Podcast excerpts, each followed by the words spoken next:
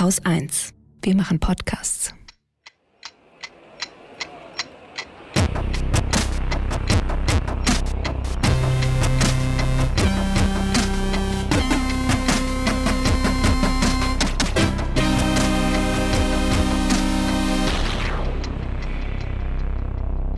Willkommen zur Wochendämmerung vom 3. September 2021 mit Belarus, Umfragen, ein bisschen Corona, noch ein bisschen Corona, einem Steuersünder-Verpetzer, Klimaschutz, einem neuen Wahlprogramme-Check, Wahlentscheidungshilfen, der Luftbrücke Kabul, dem Börsenticker, Shamjaf zu Kaschmir, Katrin Rönitzke, einer guten Nachricht und Holger Klein. Belarus mal wieder. Es ist interessant, weil es gibt kein anderes Thema mehr rund um Belarus als diese Geschichte mit den Geflüchteten, die Belarus irgendwie aus Irak und Afghanistan einfliegt, um sie dann an äh, seinen Grenzen zu Europa auszusetzen, um Druck auf Europa zu machen. Und interessant finde ich inzwischen, dass es ähm, offenbar zwei Sorten Menschen gibt, die sich anhand dieser Frage herauskristallisieren. Die einen sorgen sich um die afghanischen und irakischen Geflüchteten, die dort jetzt schon seit Wochen festsitzen. Die anderen schüren Angst vor den afghanischen und irakischen Geflüchteten. Das, das, waren, das waren total wenig Leute nur, ne? Oder? Also äh, an der Grenze zu Polen sitzen 32 afghanische Menschen.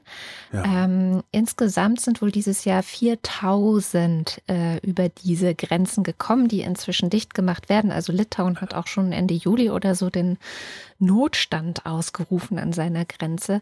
Also es ist eine, finde ich, immer noch vergleichsweise Ja. kleine Zahl. Und ich denke auch, Belarus ist jetzt ja auch kein Riesenland und hat jetzt auch nicht die Möglichkeiten, da Hunderttausende äh, hinzusetzen. Ähm, aber braucht es ja nicht.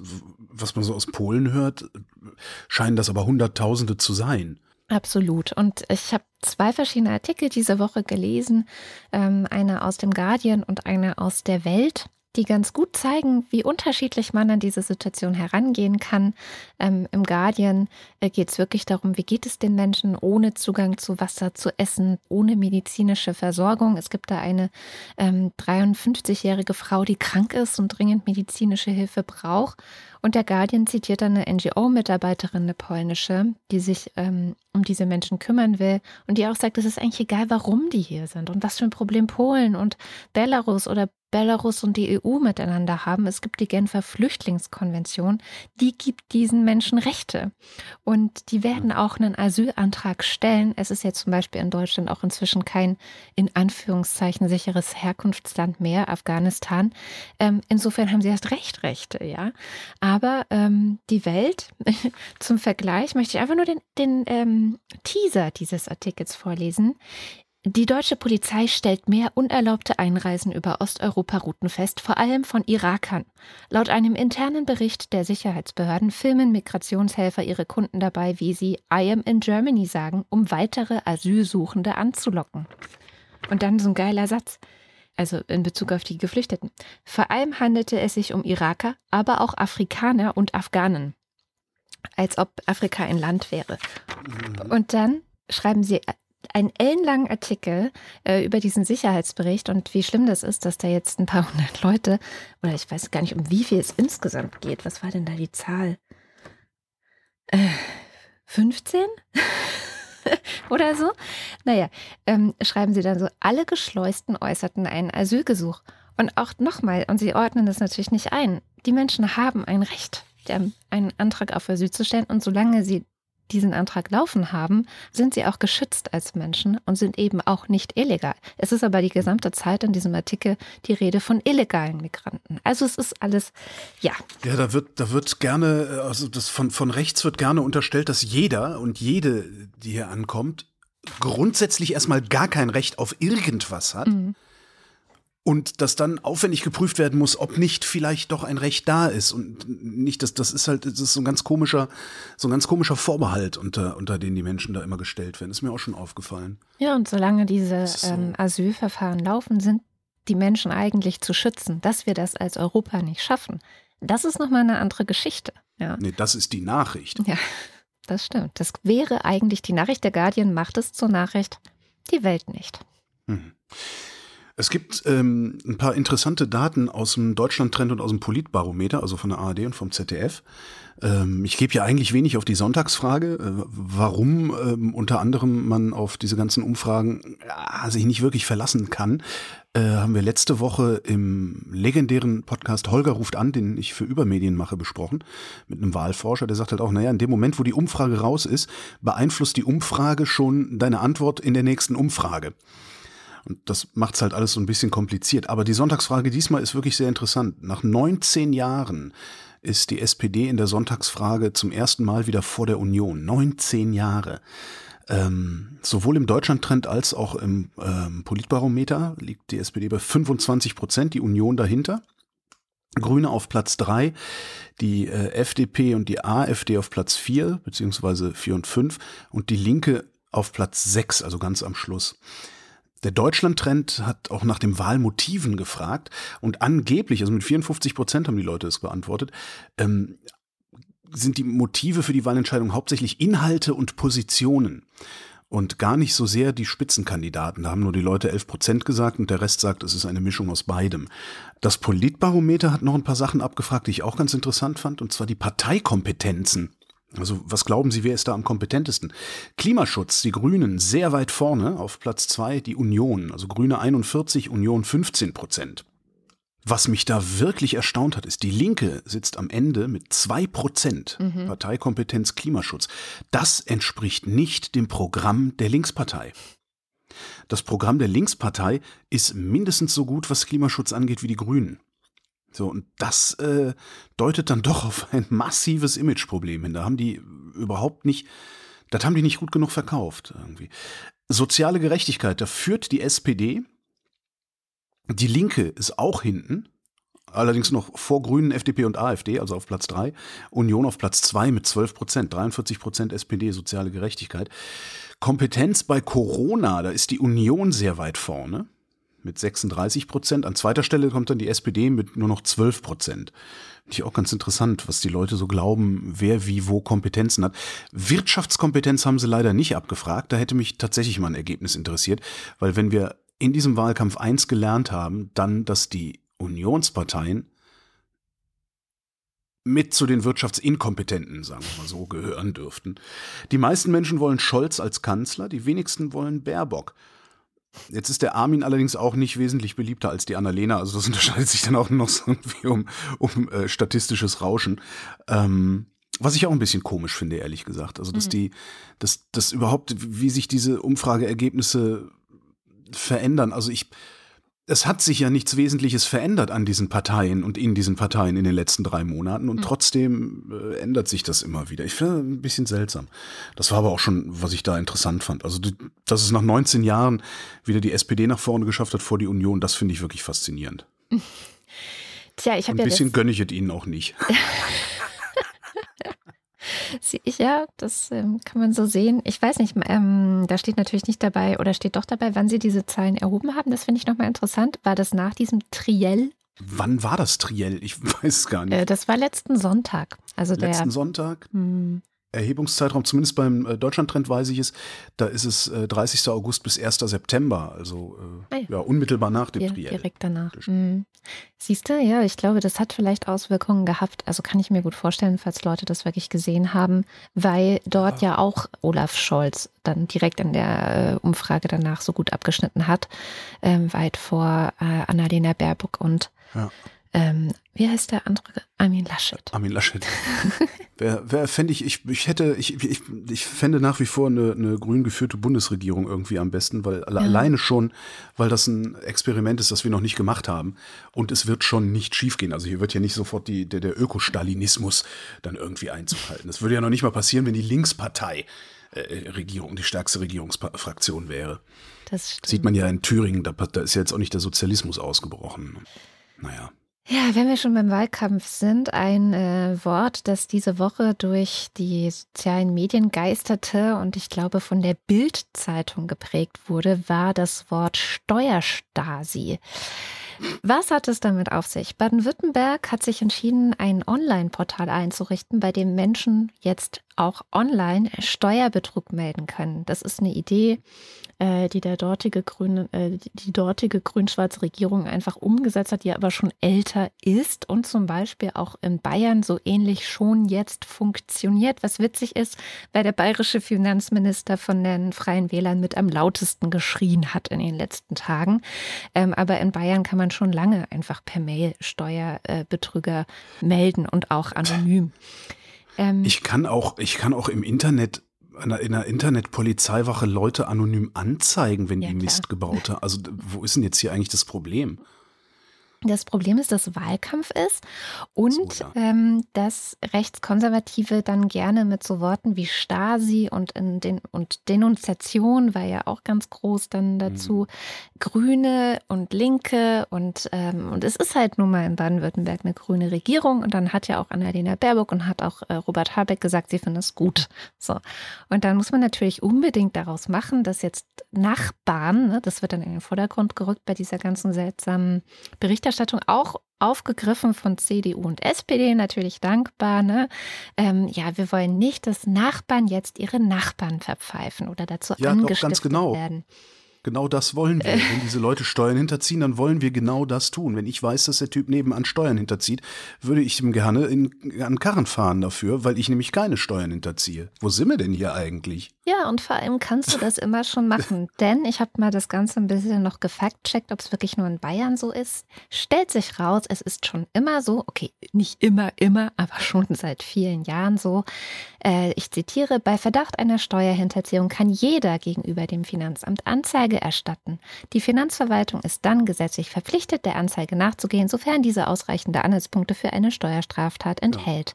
Die Anzeige ist formlos möglich. Und weiter, Steuerhinterziehung ist eine Straftat. Das kann man ja vielleicht auch noch mal kurz äh, dazu sagen. Ähm, ja, das ähm, ist kein Kavaliersdelikt. Genau.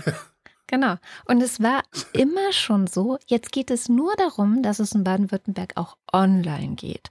Was ja. ich finde im 21. Jahrhundert vielleicht auch einfach mal eine logische Konsequenz ist. Und jetzt, um da mal ein bisschen vielleicht zynisch zu werden, auch in einem Land, in dem erfolgreiche Steuerfahnder von der Landesregierung für unzurechnungsfähig erklärt und rausgeschmissen werden, mhm. brauchst du genau solche Werkzeuge.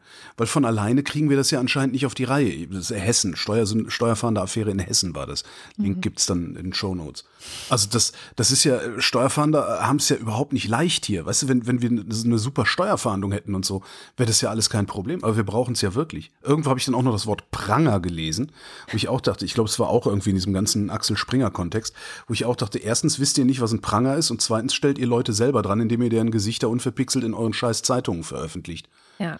Das ist alles so. Ich, Aber genau, ich möchte diese beiden Wörter äh, Stasi und Denunziantentum nochmal nehmen von, mhm. und eine Brücke schlagen zu einem völlig anderen Thema, was mich diese Woche sehr aufgeregt hat. In Texas wird es Texas. nämlich Texas. äh, wird es nämlich ab jetzt so gut wie keine Schwangerschaftsabbrüche mehr geben, denn nach der sechsten Woche sind diese nicht mehr möglich, beziehungsweise ab der Feststellung eines Herzschlages des Fötus. Das hat jetzt der Supreme Court der USA, der dank Donald Trump eine deutliche konservative Mehrheit hat. Er hat ja alleine in seiner Amtszeit drei Richter und ein, also zwei Richter, eine Richterin neu besetzt, ähm, bestätigt.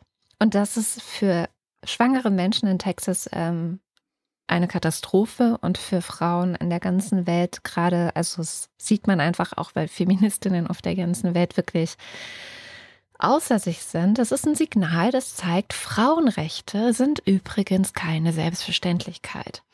Ähm, das Schlimme, was ich gar nicht zuerst so verstanden habe, was das bedeutet, dieses neue Gesetz. Also in Texas gibt es ein Gesetz, dagegen wurde vor dem Supreme Court geklagt, weil jeder kann nach diesem Gesetz Ärztinnen, Schwangere und alle möglichen anderen Leute anzeigen, die ihrer Meinung nach dagegen verstoßen, die also nach der Feststellung eines Herzschlages eine, ja, eine, äh, einen Schwangerschaftsabbruch vornehmen oder vornehmen lassen.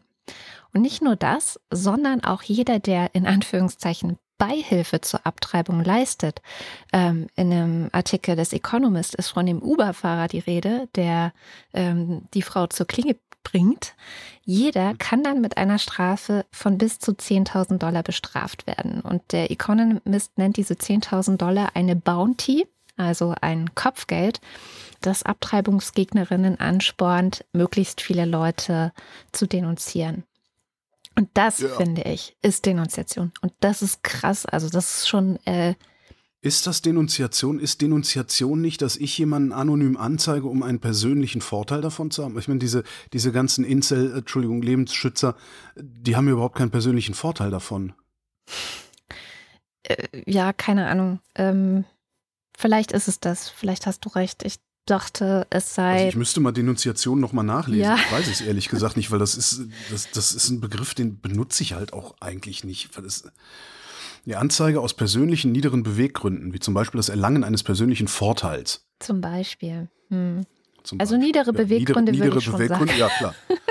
Wobei, wobei ich äh, die. Weil ich meine, was geht es mich an, ne? Was, also, ja, ja. So, was die Frau nebenan das, macht.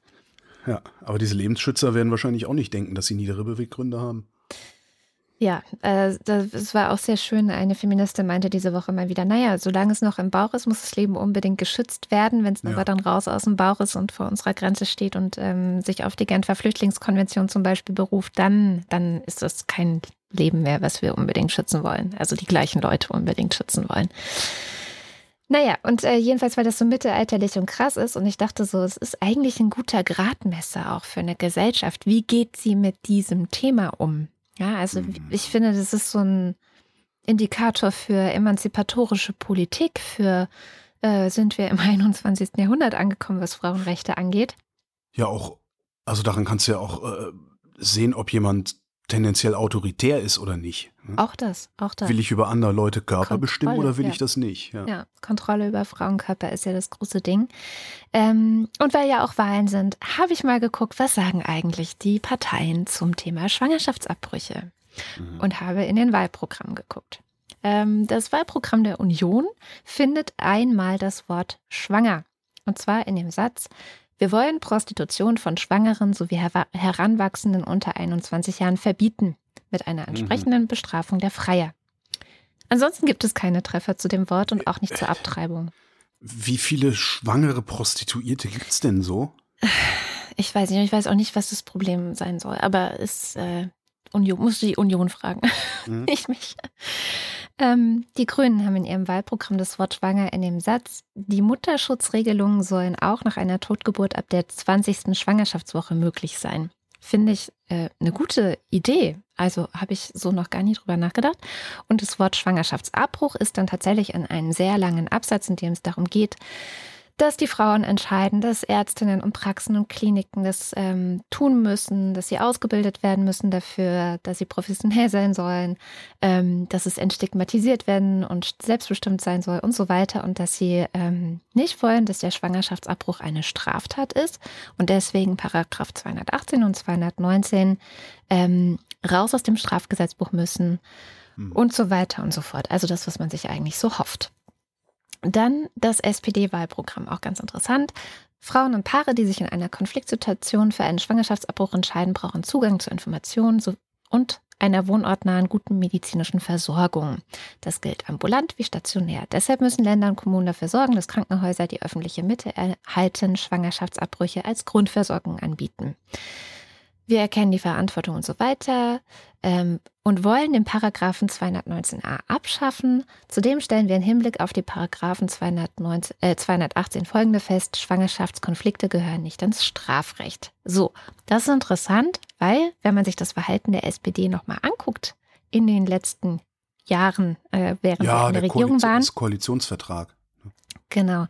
Ähm, gerade beim Paragraph 219a, da hat sie den Kompromiss der Bundesregierung mitverhandelt, der unter anderem dazu führte, dass so Leute wie Christina Hähnel weiterhin äh, vor Gericht ähm, äh, verklagt werden.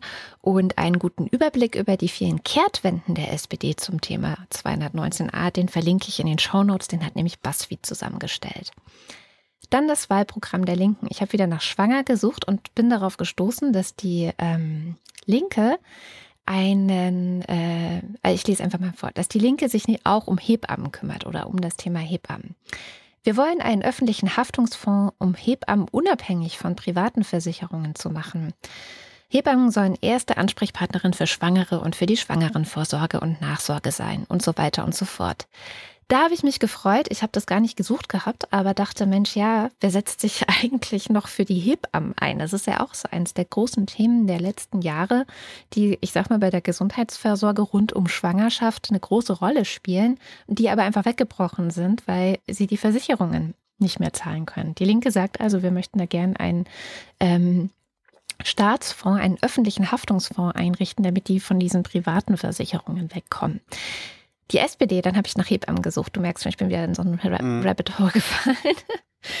ähm, die SPD hat auch was zum Thema Hebammen. Die möchte gerne, dass es Versorgungssicherheit gibt, eine freie Wahl des Geburtsortes und so weiter und so fort. Aber ähm, was sie nicht haben, ist zu erklären, wie sie denn das Problem mit den Versicherungen lösen wollen, das ja dazu führt, dass es keine oder kaum mehr Hebammen gibt, die dafür sorgen könnten, dass man an jedem Ort gebären kann. Dann habe ich nochmal bei den Grünen auch nach Hebammen geguckt. Um die Versorgungssicherheit zu gewährleisten und den Hebammenberuf zu stärken, sind eine Reform der Haftpflicht für Gesundheitsberufe, die Aufnahme der Rufbereitschaftspauschale in den Katalog der Kassenleistungen, der erleichterte nachträgliche akademische Titelerwerb für ausgebildete Hebammen und der Ausbau hebammengeführter Kreissäle und Geburtshäuser nötig. Das steht bei den Grünen. Auch die FDP hat was zu Hebammen. Hätte ich gar nicht gedacht. Wir befürworten Lösungen, um Hebammen vor unverhältnismäßigen finanziellen Belastungen ihrer freiberuflichen Arbeit zu schützen. Ist der Satz. Genaueres steht dann aber nicht drin, wie sie das machen wollen. Aber sie das befürworten. Nähere regelt Lösungen. ein Bundesgesetz. Genau, so ungefähr. Die Union äh, hat das Thema einfach nicht. Also es gibt einmal das Wort Hebamme, was hat nichts mit deren Berufsstärken oder sonst irgendwie zu tun. Aber wir waren ja bei Schwangerschaftsabbrüchen. Entschuldige den kurzen Exkurs. Zurück zu Schwangerschaftsabbrüchen. Die Linke sagt auch, wir wollen, dass alle Menschen entscheiden können, ob und wie sie mit Kindern leben möchten. Erst dann können reproduktive, körperliche und sexuelle Selbstbestimmung für Frauen und queere Menschen erreicht werden. Dazu gehören umfassende Aufklärungen, der Zugang zu Verhütungsmitteln und so weiter und so fort, aber eben auch die freie Entscheidung über einen Schwangerschaftsabbruch. Weiter die Paragraphen 218 bis 219b Strafgesetzbuch wollen wir streichen. Laufende Verfahren müssen eingestellt werden. Öffentliche Krankenhäuser müssen in ihrer Planung dafür sorgen, dass die Durchführung von Schwangerschaftsabbrüchen gesichert ist. So. So, so viel zur Linken. Achso, und die Linke sagt noch, äh, die Ausbildung, wie das funktioniert, auf moderne Art und Weise eine Schwangerschaft äh, abzubrechen, muss Teil des Medizinstudiums werden. Die FDP, wir Freie Demokraten fordern Paragraph 219a des Strafgesetzbuchs ersatzlos zu streichen. Es ist abwegig, dass sachliche Informationen auf der Homepage einer Ärztin oder eines Arztes Unrecht sein sollen. Ein Schwangerschaftsabbruch ist in Deutschland nach der Maßgabe 218 Steuer, äh, Strafgesetzbuch straffrei und so weiter. Die sagen eben eigentlich das Gleiche. Es ist wichtig, dass Ärztinnen und Ärzte verlässliche Regeln haben, wie sie informieren dürfen und Frauen ein flächendeckendes und objektives Beratungsnetzwerk zur Verfügung steht. Dann äh, habe ich bei der FDP gesehen, und das ist jetzt die Hausaufgabe für unsere Hörerinnen und Hörer, dass sie unter dem äh, Absatz zum Schwangerschaftsabbruch einen Absatz zum transsexuellen Gesetz haben, das sie abschaffen wollen.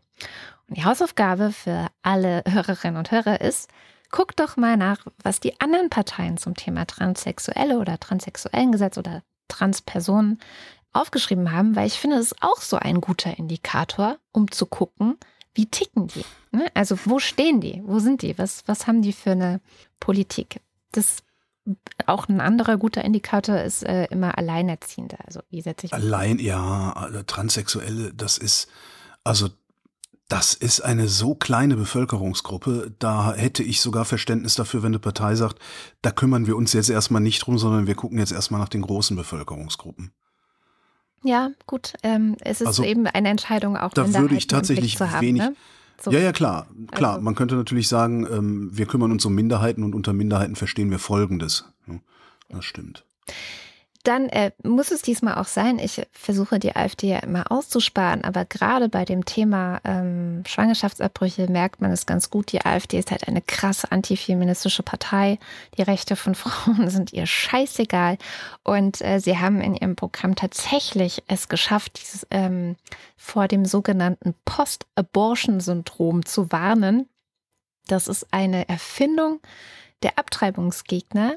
Ach komm. Das ist keine reale Diagnose. Okay.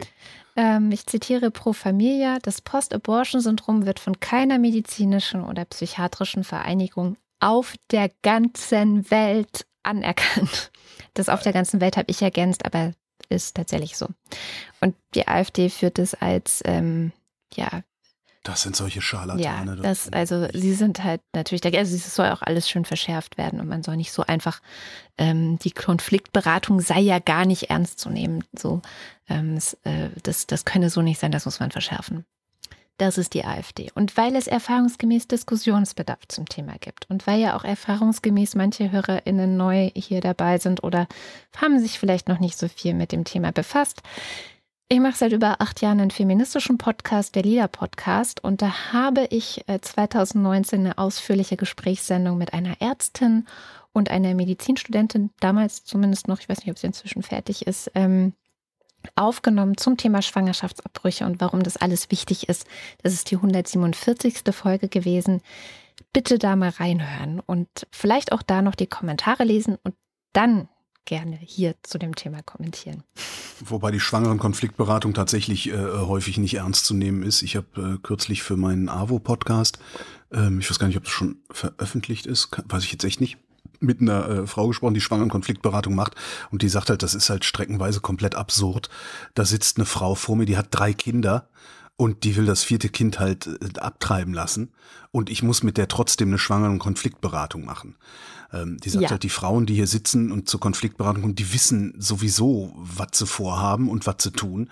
Und das ist eigentlich, ist das alles nur ja dieses, ja, um dann irgendwie die, die, ja, die Autoritären zu befriedigen, äh, muss sie dann so, ein, so, so einen ja. Schein holen. Ja, also das, ja. Was alles verzögert, ne? Also ja, natürlich. Das verzögert alles und es macht es schwieriger und deswegen auch diese jetzt Regelung in den USA. Ich meine, normalerweise merken Frauen so ungefähr nach vier, fünf Wochen, dass die Menstruation ausgeblieben ist und haben hab, nur bis zur sechsten Woche Zeit, dann äh, zu reagieren. Und dann müssen sie sich auch noch beraten lassen.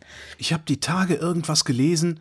Es gäbe sogar Frauen, die merken erst, dass sie schwanger sind, wenn die Wehen einsetzen. Wie kann das denn sein? Ja, okay, ich glaube, das ist ein das ist jetzt wieder ein ganz anderes Thema.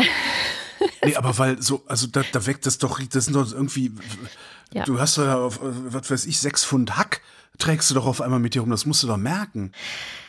Auch das ist nochmal ein anderes Thema. Es gibt sehr dicke Frauen, die ja. merken es vielleicht nicht.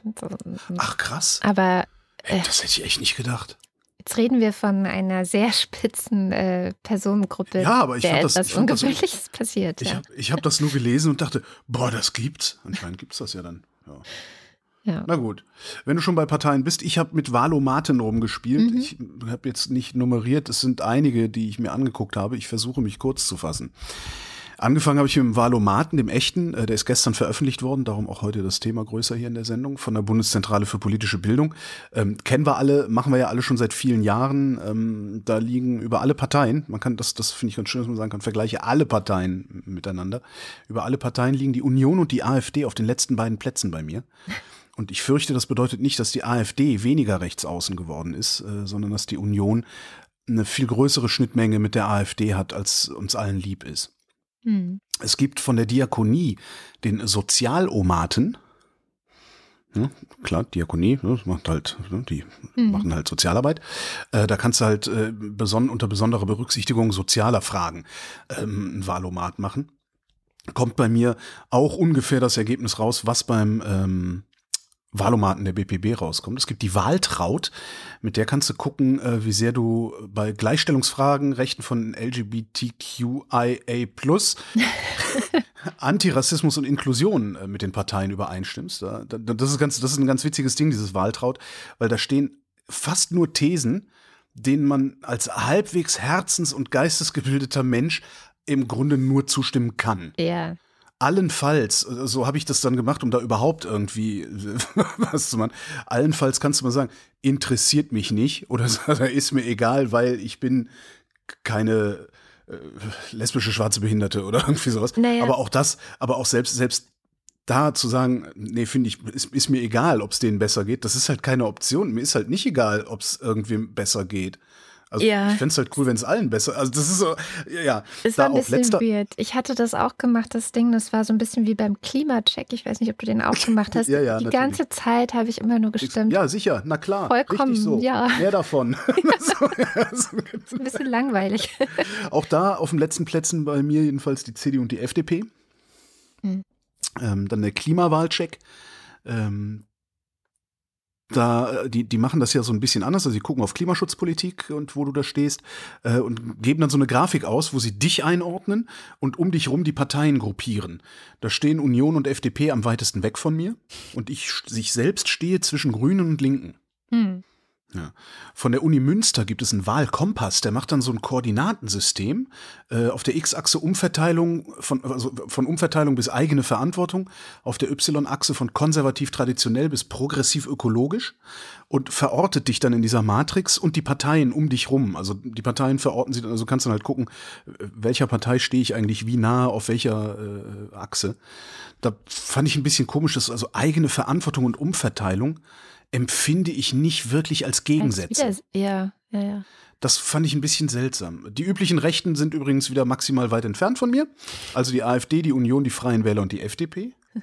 Dann habe ich ein Ding gefunden, das nennt sich, es hat zumindest den spektakulärsten Namen, Mo Fair O'Lector. Was ist das? Äh, die gucken nur, also die, die gucken auf die, nur die Parteien, die im Bundestag sitzen, äh, hinsichtlich der schienengebundenen Mobilität. Ja, wer, rat mal, wer ganz hinten ist im Ergebnis. Die AfD. Die üblichen Rechten. Ähm, mal wieder. Äh, die fragen halt so Sachen wie, sollte, sollte es mehr Nachtzüge geben oder so, Oh. irgendwie sowas, äh, solche Sachen. Dann habe ich was gefunden, das nennt sich Progresso Machine. Hm. hm. Ähm, aus der Selbstbeschreibung, wir sind ein breites Bündnis zivilgesellschaftlicher Organisationen, die zur Bundestagswahl eine Online-Wahlentscheidungshilfe zu progressiven Themen entwickeln.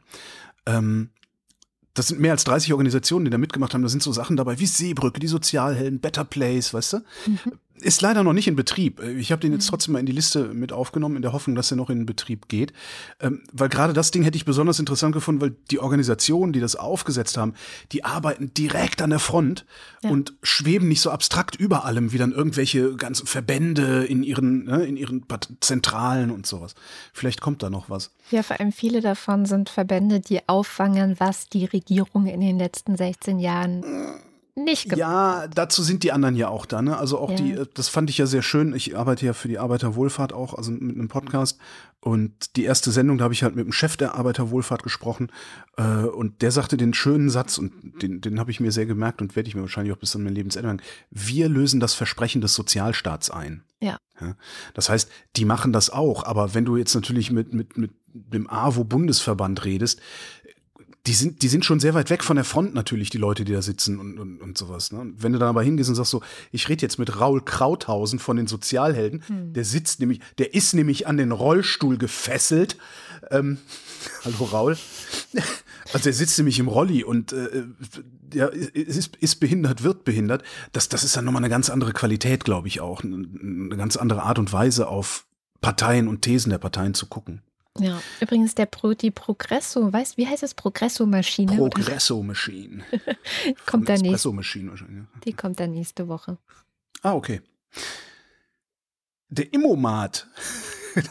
ja, mit dem Immomat kannst du die Standpunkte zu immobilienpolitischen Themen angucken. Oh. Ja. Welche Partei, äh, äh, sagen wir anders, äh, die, äh, bei keinem anderen Wahlomaten ist die AfD näher an mir dran als beim Immomaten. Oh. Die ist immer noch hinten bei den anderen Rechten, aber ist, ich habe gedacht so, ah, wo kommt das jetzt her? Ja, bist halt Immobilienbesitzer, ne? Das macht was mit Genau, einem, genau, Holger was Klein. mit einem. Dein Wahl. Ähm, Ja. Das finde ich eigentlich ein sehr, sehr schönes Ding, weil da nicht geguckt wird, auf was behaupten die Parteien eigentlich, was sie machen. ne? In Weil das ist absolut wertlos, was sie behaupten. ja. Äh, ich erinnere da nur an den sogenannten Mehrwertsteuerkompromiss damals zwischen SPD und CDU. Das war das Ding, wo die, wo die SPD gesagt hat, mit uns gibt es keine Mehrwertsteuererhöhung. Die CDU hat gesagt, ähm, wir wollen, ich glaube, eine zweiprozentige Erhöhung und der Kompromiss war dann eine dreiprozentige Erhöhung. Also es war so ein sehr bizarres Ding. Oder das Möwenpick-Gesetz der FDP, also solche Sachen halt. Ja, oder halt, wie ich vorhin gesagt habe, die SPD und der Paragraph 219a. Zum Beispiel das, genau. Ähm, Finde ich super. Also da, die, die zählen nämlich wirklich, wie die Parteien zuletzt zu bestimmten Themen tatsächlich abgestimmt haben. Und mhm. ich finde, daran sollten wir sie messen.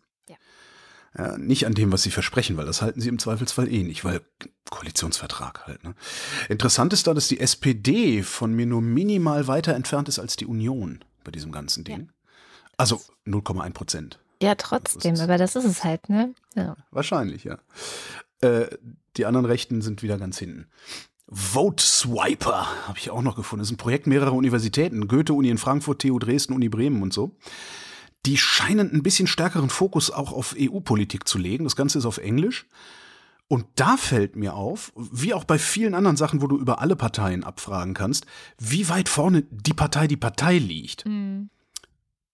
Jetzt kann es natürlich sein, dass die besonders clevere, horoskopartige Texte verfasst haben. Oder die sind vernünftiger, als es scheint. Hm. Tja. Dann gibt es noch ein Ding, das nennt sich Wahltest. Das ist auch schon ziemlich alt, schon 10, äh, 20 Jahre alt.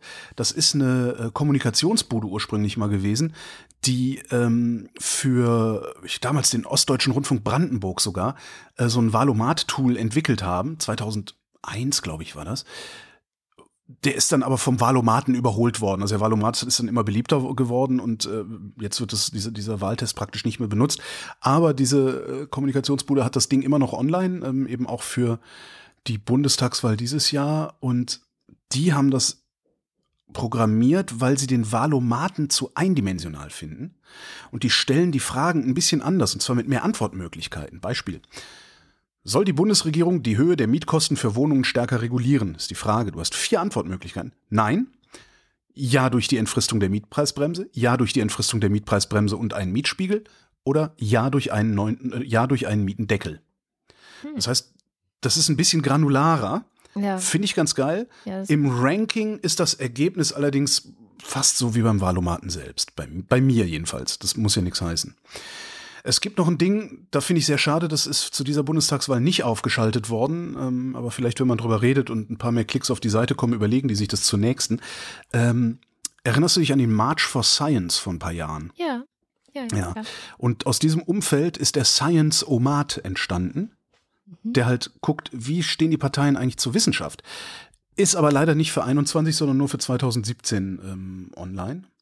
Dann gibt es noch ein Ding, das nennt sich Parteivergleich. Äh, das scheint, ich, das sieht das sehr schwaches Webdesign, äh, ist auch noch nicht online. Ähm, Anfang September soll es kommen. Äh, die, die Webseite sieht ein bisschen so aus wie Windows 95 im Netscape-Browser. Äh, scheint privat und ehrenamtlich zu sein. Oh. weiß ich nicht. Aber es sieht nicht so aus, als wäre es irgendwie biased besonders. Darum habe ich es mit aufgenommen. Dann habe ich gefunden, den Wahlkompass, irgendwer hatte, also vielen Dank an alle, die mir Links geschickt haben und in die Kommentare geschrieben haben und sowas. Irgendwer hat geschickt, ähm, einen Wahlkompass zur Wahl der Nationalversammlung 1919. Aha. Ja? Okay. Äh, also Deutschland sollte wieder aufrüsten. so, das ist ganz schön. Äh, da hätte ich SPD gewählt damals. Ah ja. Also da, da habe ich der SPD am nächsten gestanden. So. Mhm.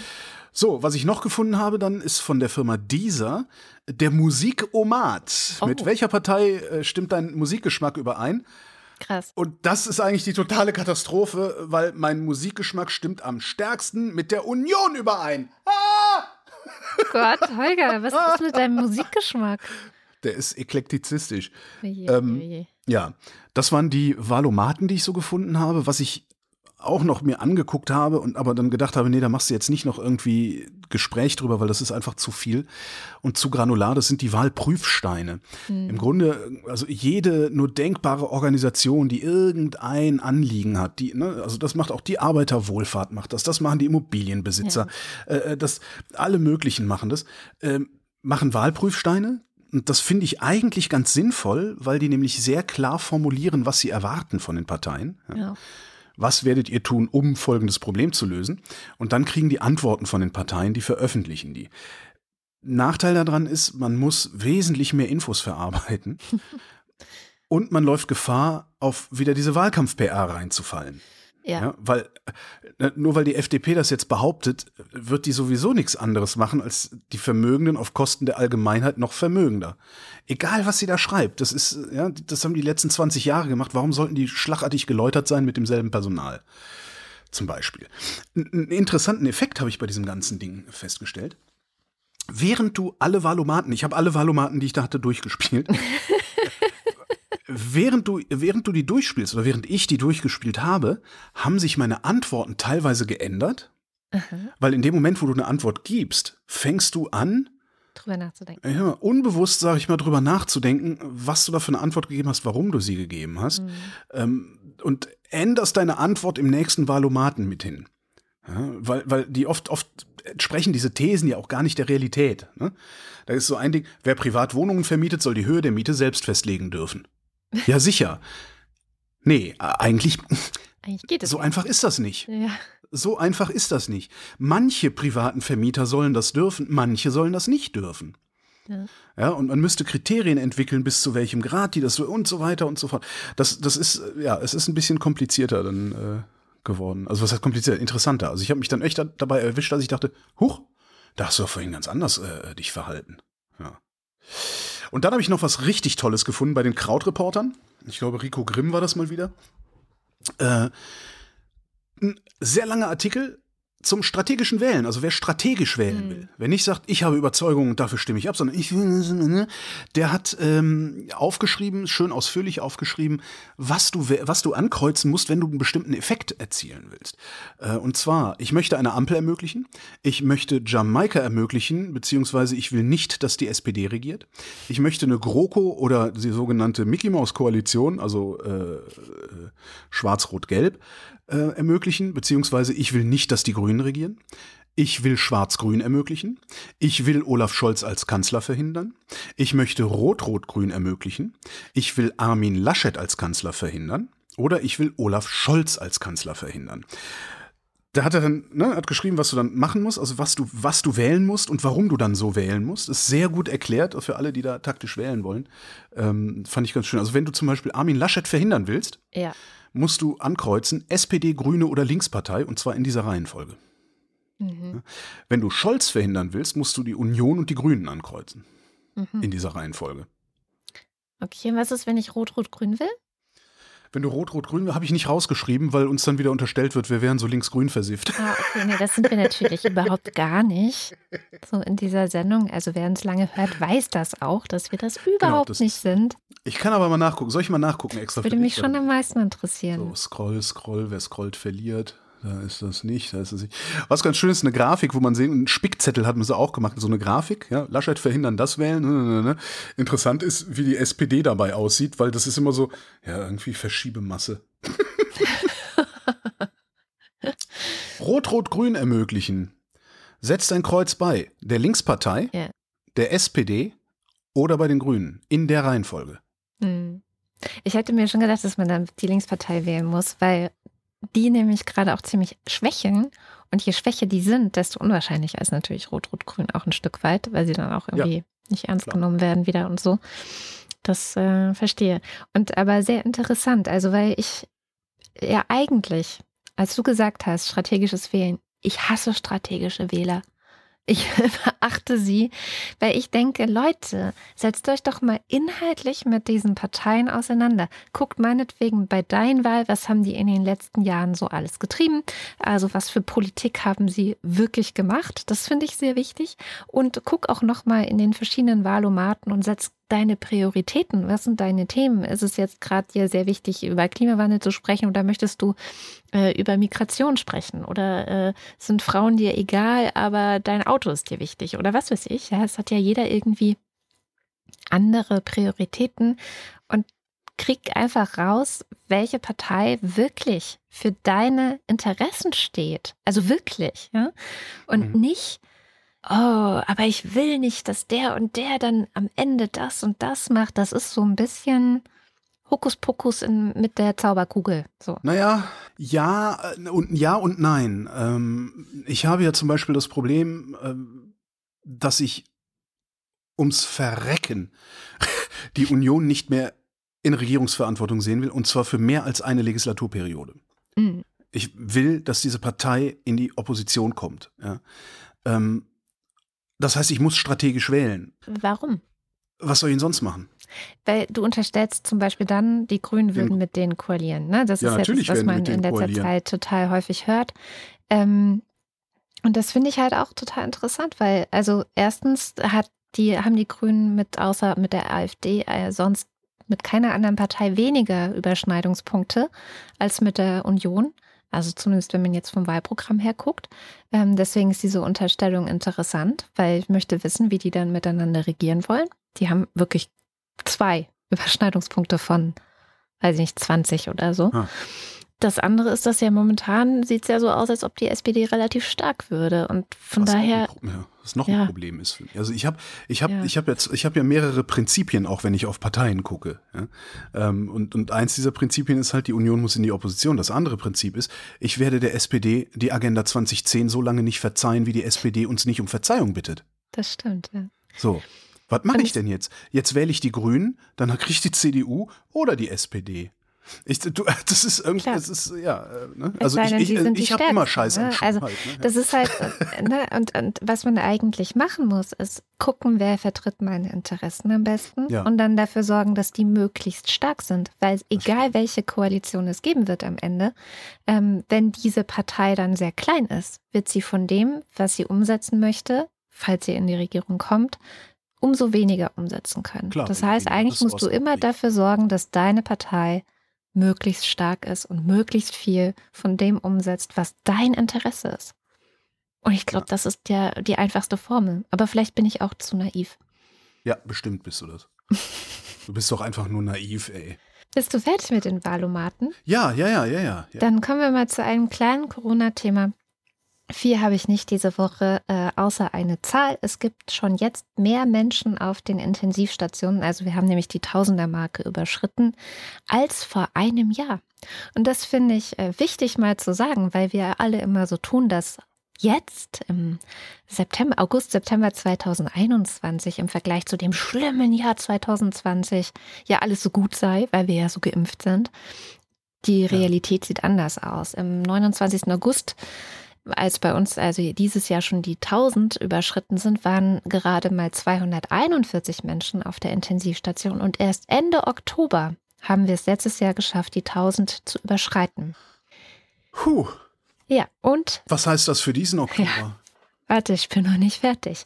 Anders als ja. letztes Jahr sind äh, nicht mehr vor allem alte Leute auf den Intensivstationen, sondern knapp jeder Zehnte, der derzeit auf der Intensivstation behandelt äh, wird, ist 30 bis 39 Jahre alt. Hm. Jeder Fünfte ist 40 bis 49 Jahre alt. Und die 50 bis 59-Jährigen stellen gut ein Viertel der Patienten. Zumeist sind schwere Verläufe und Todesfälle vor allem bei ungeimpften ein Problem. Und damit kommen wir zur Impfquote, ja. die sich gefühlt seit Wochen nicht mehr wirklich verbessert. Und die, glaube ich, unser größtes Problem ist, was wir momentan haben. Nichtsdestotrotz ist die Impfquote europaweit genau da, wo sie uns Anfang des Jahres gesagt haben, wo sie sein würde, wo wir uns alle noch, ich nehme mich da überhaupt nicht aus, äh, irgendwo befunden haben zwischen empört sein und sich lustig machen. Anfang des Jahres haben sie gesagt, wir wollen Ende des Sommers 70 Prozent Impfquote in, in, der Europäischen Union haben. Und die haben wir. Wir haben 70 Prozent Impfquote. 250, über 250 Millionen Menschen sind mittlerweile geimpft in der Europäischen Union. Problem ist, das reicht nicht mehr. Damals hatten wir die Delta-Variante noch nicht unterwegs. Damals äh, hätte das noch gereicht, diese 70 Prozent. Damit hätten wir die Pandemie in den Griff bekommen können. Äh, jetzt brauchen wir ganz andere Quoten, seit wir Delta hier haben. Und das hat auch äh, unser aller Freund Dr. Drosti im Deutschlandfunk-Interview in dieser Woche erklärt. Wir müssen unbedingt an der Impfquote arbeiten, gesamtgesellschaftlich wir müssen uns einfach klar machen, dass das, was wir jetzt haben, also so 61 Prozent vollständig Geimpfte und bei Delta zählen eben nur noch die vollständig Geimpften, gesamtgesellschaftlich Dann in der gefährdeten Altersgruppe über 60, da sind wir gerade mal bei knapp 83 Prozent. Das reicht überhaupt nicht aus. Und dann in der großen Gruppe der unter 60-jährigen Erwachsenen sind wir nur bei 65 Prozent. Und die Zahl der Erstimpfungen ist nur zwei Prozent höher. Und das ist ja das, was wir erwarten können, was wir in nächster Zeit noch an vollständigen Impfungen kriegen. Mit dieser Impfquote können wir nicht in den Herbst gehen. Das mhm. reicht absolut nicht aus. Und ähm, an einer anderen Stelle sagt er halt irgendwas von 90 Prozent, die wir eigentlich brauchen dafür.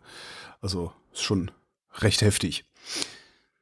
Die Weltgesundheitsorganisation hat ein bisschen projiziert und befürchtet bis Dezember fast 240.000 neue Corona-Tote, neue Corona-Tote in der Region Europa, nicht in der Europäischen Union, sondern in der Region Europa. Da sind dann auch die Randstaaten ähm, mit gemeint. Äh, sie führen das auch zurück auf Delta, ähm, das Aufheben vieler Schutzmaßnahmen und äh, hm. den zunehmenden Reiseverkehr vor allen Dingen, wo sich ja auch jetzt gerade so in der Bundesrepublik ein bisschen abzeichnet, dass äh, der Reiseverkehr im Wesentlichen für die starken Anstiege äh, der letzten Wochen verantwortlich war und gar nicht so sehr die Schulen. Ich bin mal gespannt, was daraus wird. Also da, ich würde mich da noch nicht auf eine Aussage festlegen lassen wollen, äh, aber sieht interessant aus. Hm, das würde erklären. Also ich beobachte ja die Zahlen in Berlin und es war direkt nach den Sommerferien ein ziemlich großer Peak. Also die 10- bis 14-Jährigen hatten eine Inzidenz in Berlin von 340.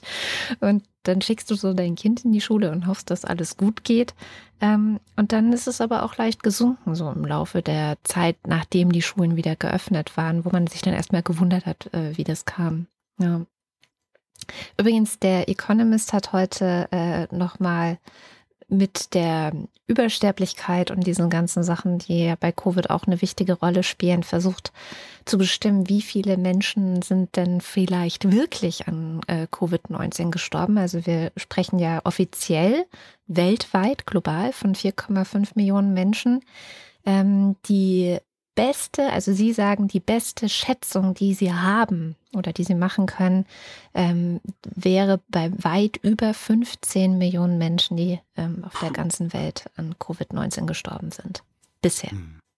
Dann kommen wir zur Luftbrücke Kabul. Ich weiß nicht, ob du das mitbekommen hast. Ähm, ja, ich, ich, war ein bisschen befremdet, zweifach. Ja. Zweifach befremdet, okay. Hm. Also es ist, äh, ich beobachte ja so ein bisschen in den sozialen Medien, was der Europaabgeordnete Erik Marquardt tut, weil er mhm. oft einer der einzigen oder wenigen ist, der sich für die Rechte von Geflüchteten einsetzt, äh, insbesondere an den Grenzen Europas, der da auch mal hinreist äh, im Zweifel und auch ein Buch darüber Gefühlt geschrieben hat. Ist der schon, schon seit Jahren nicht mehr in der Europäischen Union gewesen, sondern immer nur an deren Rand. Das ja. finde ich sehr beachtlich da, ja. Ja. Und ähm, der war jetzt auch assoziiert an eine Initiative, die heißt Luftbrücke Kabul. Und die wollten eben versuchen, ähm, so gut es geht, noch Menschen aus Kabul rauszuholen. Sie haben es geschafft, einen Airbus 320 dafür zu organisieren, der dahin fliegen sollte, um die zu holen. Sie haben einfach verschiedenste krasse Telefonketten ähm, organisiert, um Leute an den Taliban-Checkpoints vorbeizubekommen, um Leute eben in Flugzeuge zu kriegen. Und sie haben es tatsächlich geschafft, ähm, 189 Afghaninnen aus dem Land zu fliegen. Also nach einem relativ krassen Hickhack mit deutschen Behörden. Die Taz hat einen sehr ausführlichen Artikel ähm, über das, was da passiert ist, ähm, gehabt. Und ähm, was ich interessant fand an dieser Initiative, und das hat die Süddeutsche diese Woche nochmal aufgegriffen, ist jetzt der der Nachgang eigentlich, wo die Bundesregierung, also einerseits hat die Luftbrücke Kabul, also diese Initiative, immer schon gesagt, es ist sehr schwierig, weil das Auswärtige Amt und die Bundesregierung uns eher Steine in den Weg schmeißen, als uns einfach unbürokratisch zu helfen, Leute daraus zu holen. Das ist die eine Sichtweise. Jetzt äh, hat die Bundesregierung angefangen, der Luftbrücke Kabul Vorwürfe zu machen. Sie hätten ähm, vor Ort behindert, dass äh, Leute ausgeflogen werden können. Sie hätten eigentlich mehr Schaden verursacht als geholfen. Mhm. Ja, was auch ein bisschen äh, seltsam ist. Das ist ein Streit, der noch relativ neu ist, deswegen kann ich dazu jetzt noch relativ wenig sagen. Ähm, aber es gibt eben diese Vorwürfe in beide Richtungen. Und die Süddeutsche hat sich mit dem Ganzen ein bisschen beschäftigt und es waren eben auch Journalisten und Journalistinnen vor Ort, unter anderem vom Spiegel, von der Zeit. Und kommt zu dem Schluss, äh, ich zitiere das einfach mal. Insgesamt entsteht der Eindruck, dass man im Auswärtigen Amt vor allem die möglichen rechtlichen Konsequenzen der Ausreisen von Personen im Auge hatte, deren Aufenthaltsstatus in Deutschland oder einem anderen EU-Land nicht zuvor geklärt worden sei.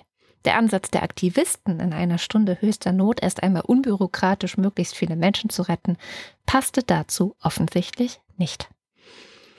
Und das ist so ein bisschen das vorläufige, äh, Ausrufezeichen vorläufige Fazit, was ich von dieser ganzen Aktion habe und was ich tatsächlich auch ein bisschen befremdlich finde. Aber was fandst du befremdlich? Dass die das überhaupt gemacht haben, ähm, das hatte für mich so, das sah für mich nach blindem Aktionismus aus. Und ähm, also das, ne, das ist jetzt, das ist ja der Versuch, sowas zu machen wie die Seebrücke zum Beispiel. Mhm. Ähm, da finde ich, ist es kein blinder Aktionismus, weil die, die haben Schiffe, die regelmäßig im Einsatz sind und ne, ne das ist das, ist eine ganze eine ganze Operation, sage ich mal. Diese Luftbrücke Kabul hat mir ausgesehen wie jetzt zeigen wir es dem Scheißstaat mal, wie man es eigentlich viel besser machen kann und wie man das unbürokratisch machen kann und wie man ne ne ne ne. Also es hatte so ein bisschen, das sah beleidigt aus. Ähm, also mir war nicht wohl dabei, als ich das gesehen habe. Mhm. Naja, und dann den Bericht von hinterher zu lesen, da, da war ich dann erst recht befremdet, weil ich dachte, sag mal, da stand ein leeres Flugzeug, warum schiebt ihr da nicht einfach irgendwelche Pappnasen rein ja. und fliegt die raus? Ja, wo sind wir denn jetzt? Also das ist so ein bisschen, ich habe da sehr ambivalent. Also ich habe am Anfang, als ich es gesehen habe, habe ich gedacht so, ey nee, Leute, nee, das ist, das müffelt irgendwie komisch. Also das ist das, ja, ja das hat sowas von, das hat so, kennst du, kennst du diese, es gibt so eine, äh, so, und, und, und im, im, im, politischen Linksaußenspektrum gibt es so eine, so eine ganz komische rechthaberische Attitüde. Ja, ich weiß, Und was du meinst. so sah mir das aus, als das gestartet ist. Hm. Ähm, aber dann war das Flugzeug halt da und dann muss man das auch ablegen, finde ich. Das ist so ein bisschen wie mein, mein Verhältnis zur Bundeswehr. Ähm, ich halte es für die größte Eselei, die ein Mensch überhaupt nur machen kann, Soldat zu werden. Ja? Aber wenn das geworden ist, dann stehe ich im Zug für den auf, weil im Zweifelsfall lässt er sich für mich erschießen. Ja. Hm. Und so ähnlich finde ich das da auch. Da, ihr hättet das mal lieber nicht gemacht, Freunde, aber jetzt war das Flugzeug schon mal da und dann mache ich das auch voll. Ja. Und mach nicht irgendwie, ja, nein, da fehlt aber Passierschein A38. Es ist halt, ja, darum war ich doppelt befremdet bei diesem Ding. Ja. ja. genau, das muss man vielleicht auch dazu sagen. In diesem Airbus waren die nicht drin, die sie ausfliegen konnten, sondern sie haben es dann ja. geschafft, äh, in Kooperation mit US-Soldaten, die einfach mit denen dann kooperiert haben, ne? im Gegensatz ja. zu, äh, zu, zum Auswärtigen Amt. Wobei man muss auch dazu sagen, ähm, es gab ja diesen äh, vergangene Woche diesen Anschlag am Flughafen in Kabul und die Bundeswehr war auch dann schon raus. Also die sind dann auch weg gewesen und eine Vertreterin der Luftbrücke Kabul meinte auch, dann sei alles nicht mehr so schwierig gewesen und dann sei es auch einfacher gewesen, zusammen mit den US-Soldatinnen mhm. und Soldaten ähm, die Leute daraus zu bekommen. Naja. Was ich ganz interessant finde bei diesem Afghanistan-Thema ist, dass sich jetzt gerade so außenpolitisch ähm, der Nebel so ein bisschen lichtet. Ja. Und äh, so langsam, aber sicher, jetzt war ja gerade Außenministerkonferenz, ähm, so langsam irgendwie so eine Strategie erkennbar wird, äh, die ja vorher gar nicht erkennbar war. Da war ja die Strategie, wir packen alles ein und gehen, tschüss. So. Ja. Und ähm, ja, mittlerweile die EU sagt, äh, ja, okay, wir, wir haben keine andere Wahl, als mit den Taliban zu reden. Ansonsten äh, gibt es da hinten überhaupt niemanden. Also ansonsten ist es ein, irgendwer hat ein schwarzes Loch genannt, äh, wenn wir da nicht irgendwie irgendwelche diplomatischen Beziehungen herstellen, ohne die Taliban als äh, Regierung anzuerkennen. Äh, das war ihnen besonders wichtig. Ja, und die Chinesen, die machen ja jetzt fröhlich, äh, die freuen sich ja schon. Ähm, und die Taliban haben auch schon gesagt, dass äh, China jetzt ihr Zugang zum Weltmarkt werden wird und sowas. Das war jetzt auch nur aus dem Gedächtnis zitiert, irgendwelche Quellen, die ich irgendwo gelesen habe. Ja, ja, ja, und ich habe auch das Gefühl, dass sich so langsam auch Stimmen zu Wort melden, die so ein bisschen einordnend sagen, was ja. ist eigentlich schiefgegangen und wo lagen eigentlich die Fehler der Vergangenheit. Klimaschutz. Ähm, das Umweltbundesamt hat letztes Jahr schon, und ich habe dieses Jahr erst richtig Kenntnis davon erlangt, nämlich durch einen Tweet von Stefan Rahmsdorf, den wir hier auch kennen in der Wochendämmerung. Das Umweltbundesamt hat sich eine, eine Studie gemacht, was würde denn eigentlich ein Tempolimit, ein generelles Tempolimit auf Autobahnen an CO2-Einsparungen bringen? Und Rahmsdorf hatte ein sehr schönes Verhältnis aufgemacht. generelles Tempolimit 130. Ja, das ist ja das, was die, das ist ja, das ist ja das, was der deutsche Autofahrer notfalls gerade noch mit sich machen lassen würde. Ja, 100 Tempolimit 130 würde fast zwei Millionen Tonnen CO2-Minderung im Jahr bringen. Wow. Das ist das gleiche wie die CO2-Emissionen aller Inlandsflüge. Oh. Alle Inlandsflüge. Oh, cool. Wir können einfach aufhören, über Inlandsflüge zu diskutieren, Nein. wenn wir alle 130 fahren. Wir, wir, wir machen beides. Das finde ich geil. M müssen wir gar nicht. doch, doch müssen wir. Wir müssen mehr als 200 Millionen Tonnen. Oder wie viel waren das? 2 Millionen Tonnen? Naja, wir müssen mehr sparen. Aber wir, wir, müssen, wir müssen gar nicht die Inland. Wir, wir, können, wir können noch was ganz anderes machen. Wir können Tempo 100 generell machen. Ne? Mhm. Ne? Dann sparen wir 6 Millionen Tonnen. Ja? Und dann können wir doppelt so viele Inlandsflüge machen und haben immer noch gespart und trotzdem kommen alle, die mit dem Auto unterwegs sind, ans Ziel. Tja. Das ist schon faszinierend. Aber ich glaube, Tempo man, 100 wie gesagt, brauchst du den Deutschen nicht mitkommen, Heidi. Nee, da kriegen die, da, da sterben die. Also das ist das bei Tempo 120 sind es übrigens noch knapp drei Millionen Tonnen, die eingespart werden können. Das ist gut. Ja. ja. Es ist ja, wie gesagt, eine alte, alte Geschichte, aber äh, dieses Zahlenverhältnis fand ich jetzt nochmal äh, besonders spannend. Eine neue Geschichte ist, ähm, der, es gibt so einen Think Tank für die Umsetzung der Energiewende in Deutschland, haben wir alle schon mal von gehört. Agora Energiewende oder wie wir ähm, auf dem altsprachlichen Gymnasium groß geworden sagen, Agora Energiewende. Die haben äh, du bist ein auf einem altsprachlichen Gymnasium gewesen? Weiß ich nicht, aber ich sage Agora. Ich sage auch, äh, ich sage auch Ferropolis und nicht Ferropolis. Ähm, und ich sage Cui Bono und nicht Cui Bono. Hm. Und da wurde mir dann unterstellt, ich wäre Altsprachler. Aber gut. Ah, okay. Weil ich das so ausspreche. Jedenfalls hat Agora Energiewende ein Klimaschutz-Sofortprogramm für die ersten 100 Tage der nächsten Bundesregierung veröffentlicht. Da drin sind 22 Handlungsempfehlungen mit, Achtung, schnell umsetzbaren Maßnahmen für die neue Legislaturperiode damit wir halt die Klimaziele nicht weiter reißen, sondern eine realistische Chance haben, sie einzuhalten. Die haben Anfang des Jahres schon mal so 50 Schritte äh, vorgestellt, wo sie gesagt haben, das musst du machen, das musst du machen, das musst du machen, dann kriegen wir das auch mit den Klimazielen hin. Jetzt in diesem 22 Handlungsempfehlungen geht es wirklich um die ersten 100 Tage, also alles, alles, was sich wirklich mit einem Handstreich etablieren, oder wie, wie nennt man das, mit einem Handstreich ähm. einrichten lässt. Etablieren, einrichten, ja, naja. Ich war vielleicht doch nicht auf dem Altsprachlichen. ähm, ja, 22 Punkte, die die Regierung am ersten Tag, wo sie arbeiten, anfängt, sofort machen könnte ohne größere äh, Probleme. Darin dann so Sachen wie Abschaffen der EEG-Umlage, äh, CO2-Preis schrittweise anheben, Kohleausstieg 2030 mit Gewährleistung der Versorgungssicherheit. Schreiben Sie extra rein. Ja, weil dann kann schon mal die Klimaschmutzlobby äh, hat jetzt kein Argument mehr. Mhm. Straßenverkehrsrecht reformieren, sprich Tempo 130 oder überhaupt Tempolimit. Tierbestände abbauen, Nährstoffbilanzen ausgleichen. Also sie gucken auch in alle Sektoren rein, Gebäude, Industrie, Landwirtschaft und sowas. Mhm. Und was wirklich geil ist, die fordern das nicht nur. Ne? Die sagen nicht nur, Tempo 130, so wie ich das so gerne mache, Weltfrieden und ihr kümmert euch um die Details, sondern die haben richtig Empfehlungen geschrieben, die man unmittelbar in Handlung übersetzen kann. Da steht richtig drin, schreib an diese Stelle in dem Gesetz das rein. Wow. Total cool. Ja, dann. Ja, dann können wir, also es ist, kann man auch hernehmen und äh, sich ausdrucken und dann einfach mal gucken, wie die nächste Regierung wirklich arbeitet, also was da tatsächlich dann passiert. Schauen wir mal nach Indien, denn Shamjav berichtet uns heute aus Indien. Es geht mal wieder um Kaschmir. Ähm, es gibt ja immer wieder Streit in und um Kaschmir. Und jetzt ist dort diese Woche eine der Symbolfiguren der, der Separatisten gestorben, also derjenigen, die dafür kämpfen, dass Kaschmir nicht mehr zu Indien gehört.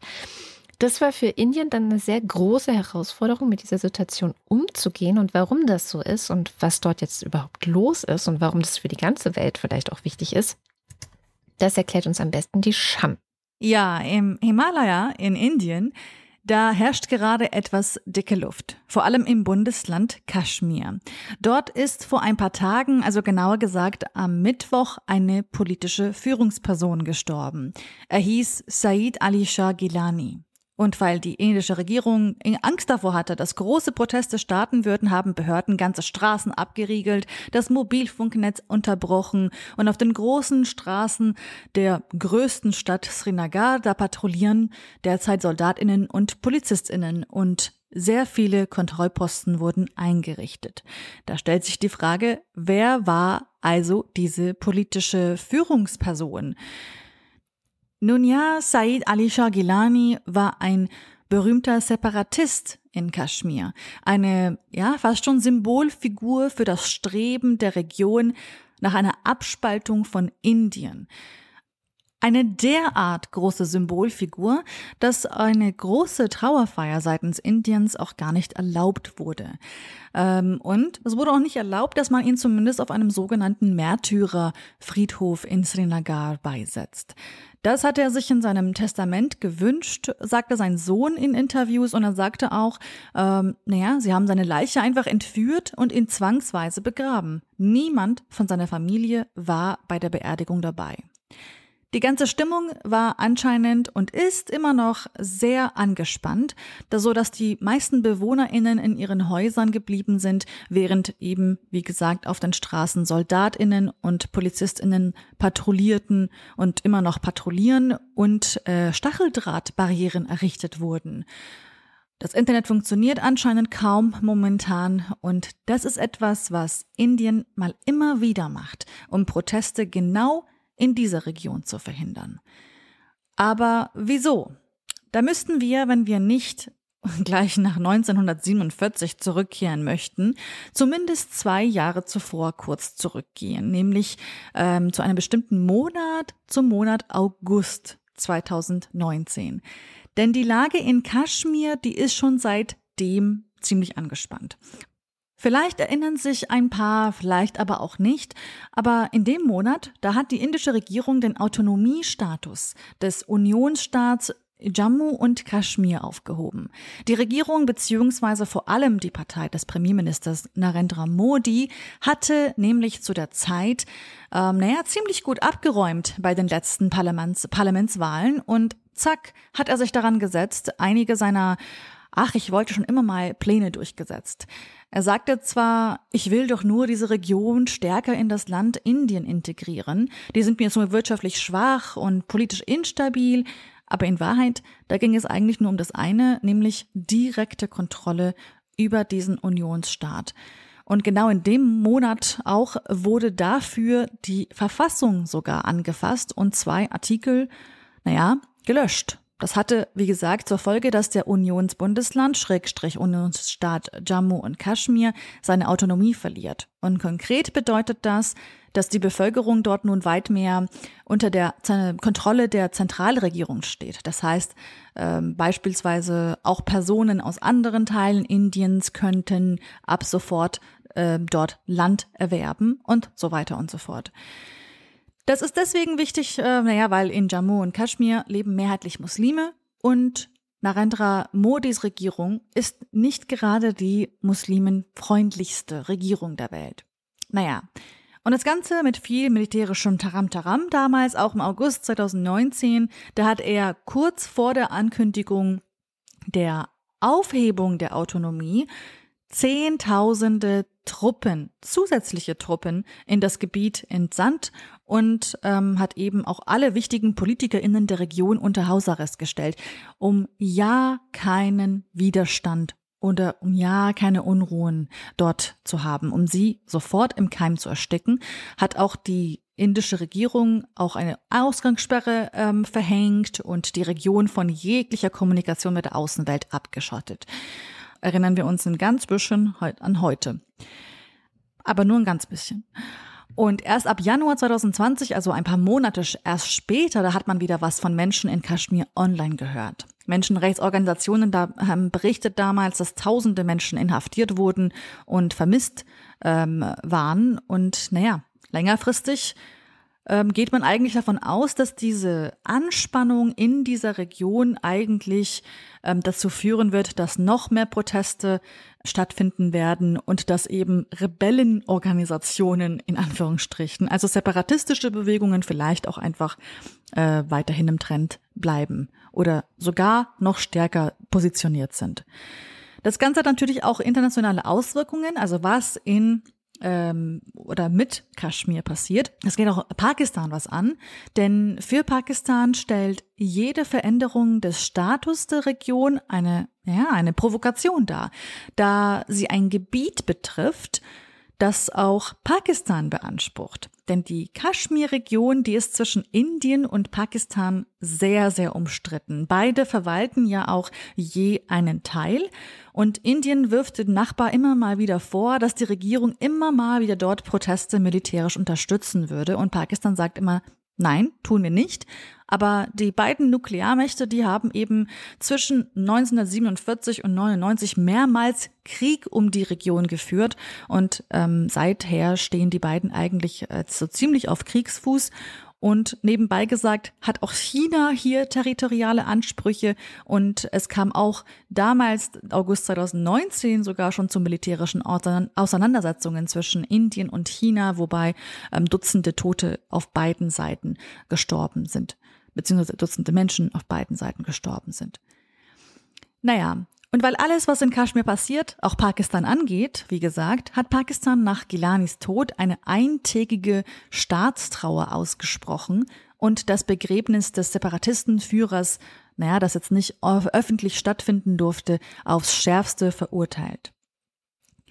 Vielleicht ist das Beste, was man heute machen kann, sich einfach ein eigenes Bild von Said Ali Shah Gilani zu machen.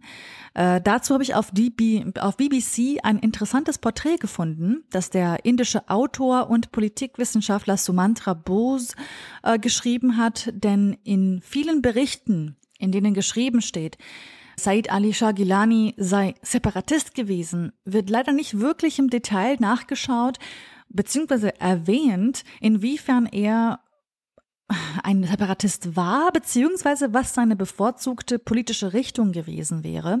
Denn wenn man Separatist schreibt, dann versteht man auch, und damit meine ich mich, dann versteht man auch vielleicht auch nicht ganz logisch korrekt, ah, der wollte die Unabhängigkeit für Kaschmir. Und als ich aber dann dieses Porträt von ihm auf BBC gelesen habe, das war ja, das ist mir dann aufgefallen, das ist gar, nicht so der Fall gewesen. Said Ali Shah Gilani wollte, dass Kaschmir sich Pakistan anschließt.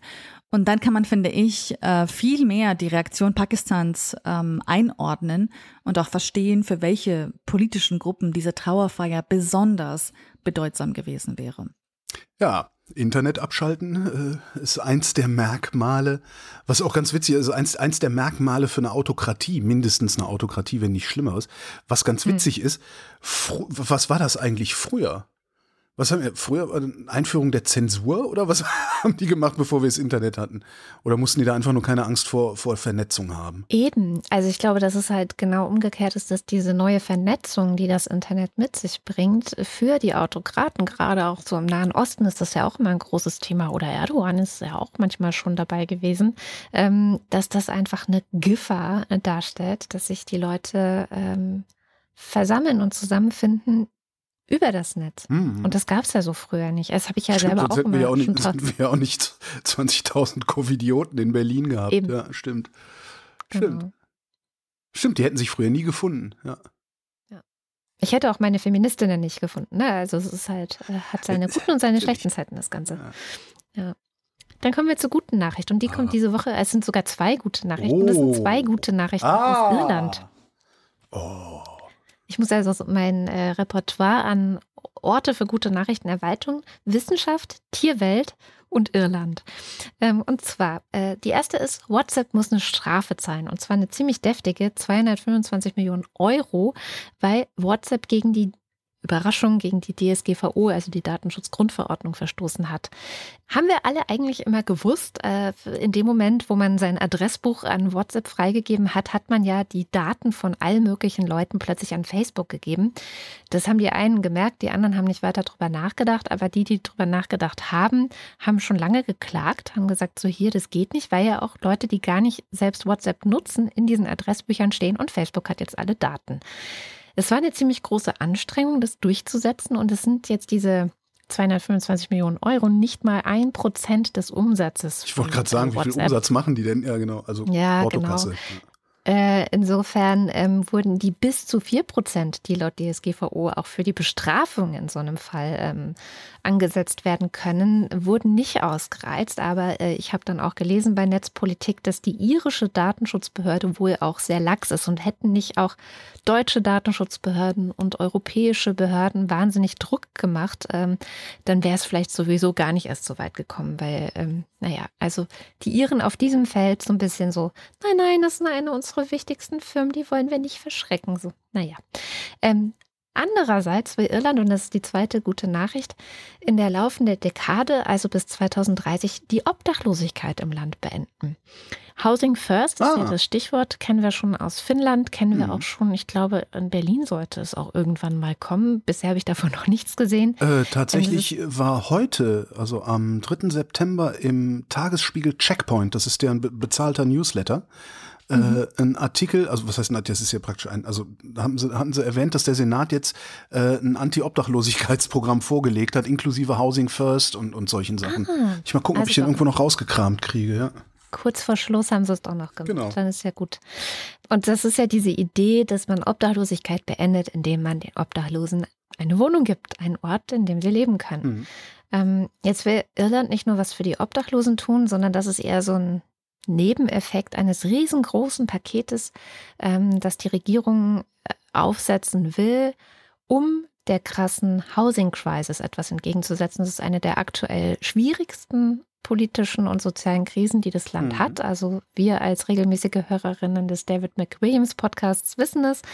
Man findet halt, und, und da gibt es wirklich viele Berichte von jungen Menschen, man findet halt kaum mehr ähm, Wohnraum für sich und seine Familie, den man irgendwie bezahlen kann, vor zumindest, allem in den großen Städten. Ich würde gerade sagen, zumindest in den Ballungsgebieten oder Ballungsräumen, die die da haben, die kleinen Ballungsräume, die die haben. Und weil die natürlich eine sehr geringe ähm, Mietquote nur haben. Also die meisten besitzen da ihre Immobilien. Ne? Ja, was meine Freundin Evin äh, mal so erklärt hat, dass das auch noch von dieser Kartoffelfamine herrührt, dass die Menschen da irgendwie sich so, ich weiß auch nicht, so, so verinnerlicht hätten, sie brauchen ihr eigenes Haus. Und das muss ja. ihnen gehören und dann sind sie einigermaßen safe. So. Also es ist irgend so ein nationales Ding. Jetzt hat der Premierminister ein Paket angekündigt und es soll jedes Jahr sollen 33.000 neue Wohnungen und Häuser gebaut werden für so ein kleines Land wie Irland, also es ist ja kaum größer als Berlin, von der äh, Einwohnerzahl ist das schon wirklich viel. Insgesamt über 300.000 bis 2030 und davon mindestens 90.000 Sozialwohnungen, hm. was ich auch sehr ambitioniert finde. Ähm, und das wo zumal, ich da, auch da wohnen ja nur vier Millionen Leute. Das ist ja äh, eben äh, ziemlich großer. Eben viereinhalb, glaube ich, aber ja, genau. Also da dachte ich, könnten wir uns echt eine Scheibe von abschneiden. Und die nehmen dafür jetzt pro Jahr 4 Milliarden Euro in die Hand. Mhm. Das heißt also, sie, sie wollen wirklich ähm, für alle Menschen in Irland dafür sorgen, dass ein Dach über dem Kopf bezahlbar ist und dass sie auch nicht verdrängt werden von dort, wo sie sind, was wirklich eine ja, Priorisierung dieser ganzen Thematik ist auf eine Art und Weise, wenn sie es denn wirklich so umsetzen, wie ich das bisher äh, aus Irland noch nie gesehen habe. Also das fand ich schon sehr ambitioniert und finde ich Finde ich gut. Also könnten wir uns auch mal eine Scheibe von abschneiden, weil wir haben langsam ähnliche Probleme. Zumindest in den äh, teureren Ballungsgebieten. Jetzt im Ruhrgebiet ja. nicht unbedingt, aber Berlin, München, Hamburg, Köln, ja. Äh, steht dabei, woher die die vier Milliarden nehmen?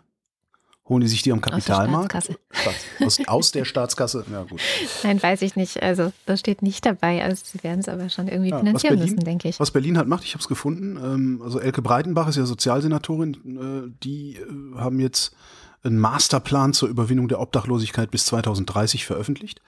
Ah, ähm, also auch. Sehr schön. Steht Housing First ist das Leitmotiv. Mobile Präventionsteams ähm, sollen Anzeichen für drohenden Wohnungsverlust erkennen. Mhm gucken, wie die das machen. Zwangsräumungen sollen durch die Übernahme von Mietschulden und Verhandlungen mit den Vermietern verhindert werden.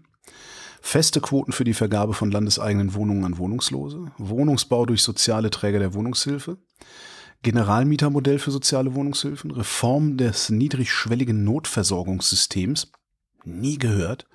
Da merkt man dann auch mal wieder, in was für privilegierten Verhältnissen man so lebt, finde ich ähm, ja, Ziel ist nicht die Unterbringung, sondern Ziel ist die eigene Wohnung. Sie wollen Safe Places entwickeln, Zeltplätze, Tiny Houses, wo die Leute dann auch mhm. irgendwie hin können.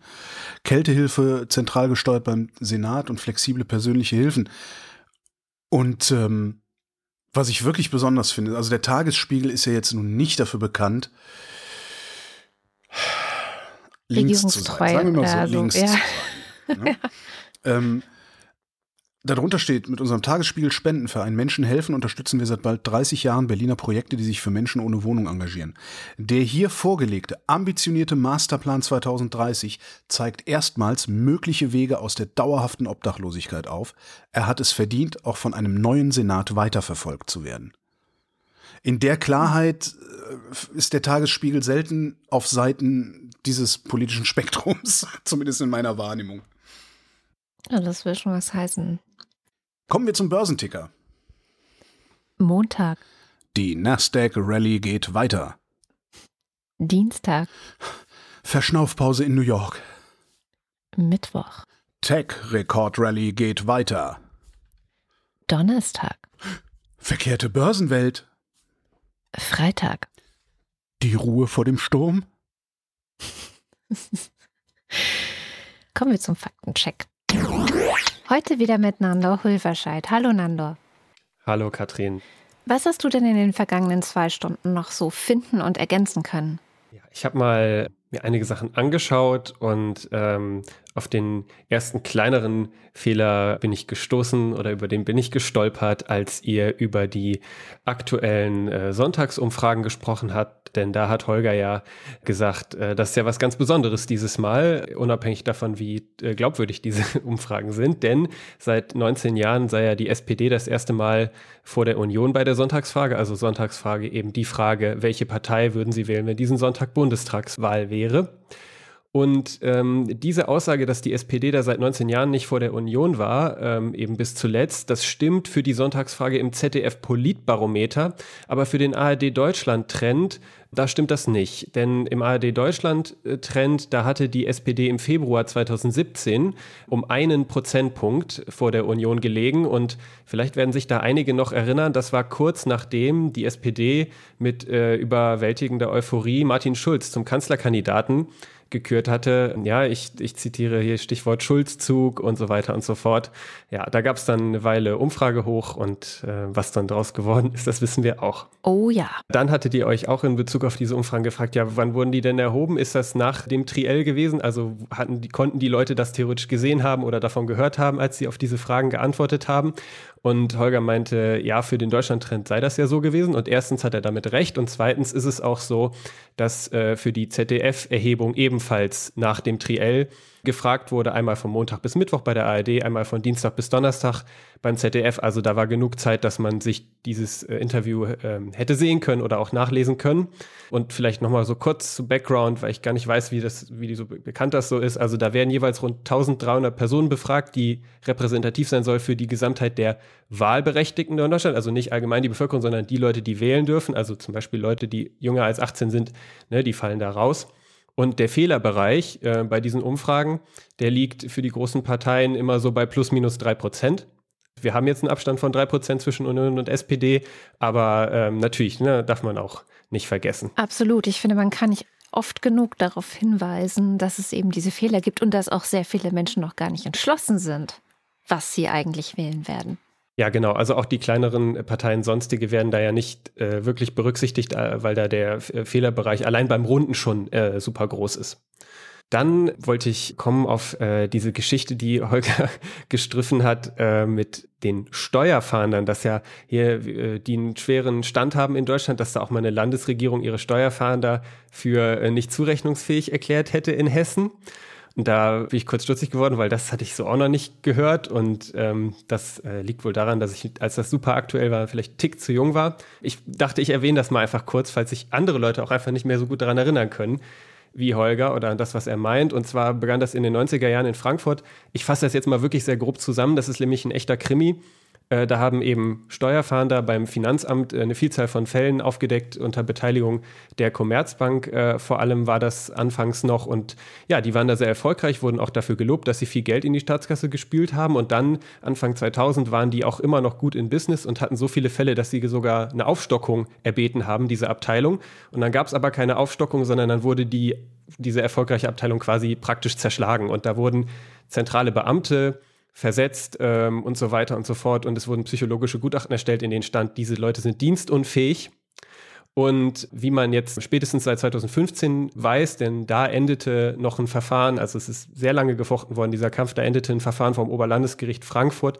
In letzter Instanz, das hat entschieden, diese Gutachten waren objektiv falsch. Der Gutachter von damals musste sogar noch Schadenersatz zahlen und ähm, ja, ich habe dafür die Shownotes mal eine Chronologie rausgesucht, falls sich das jemand nochmal zu Gemüte führen möchte. Okay, cool. Das ergänzen wir auf jeden Fall sehr gerne in den Shownotes, wo ihr auch alle Links, die Nandor noch gefunden hat, natürlich findet. Holger hatte, ähm, als ihr über Irland gesprochen habt, die haben so ein tolles Programm, die wollen jetzt viel mehr Wohnraum schaffen.